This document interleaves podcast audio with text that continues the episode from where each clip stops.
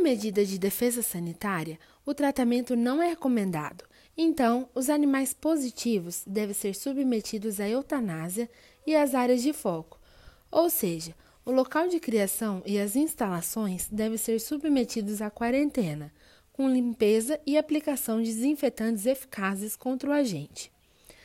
Os materiais contaminados devem ser enterrados ou queimados, e todos os equipamentos devem ser desinfetados com cloreto de benzacômio, hipoclorito de sódio, iodo, cloreto de mercúrio em álcool ou permanganato de potássio.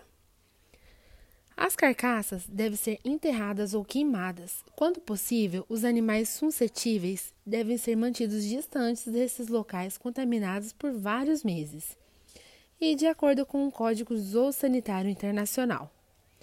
A ocorrência da doença em humanos geralmente é fatal, porém o tratamento é feito à base de uma combinação de antibióticos e pode durar cerca de seis meses.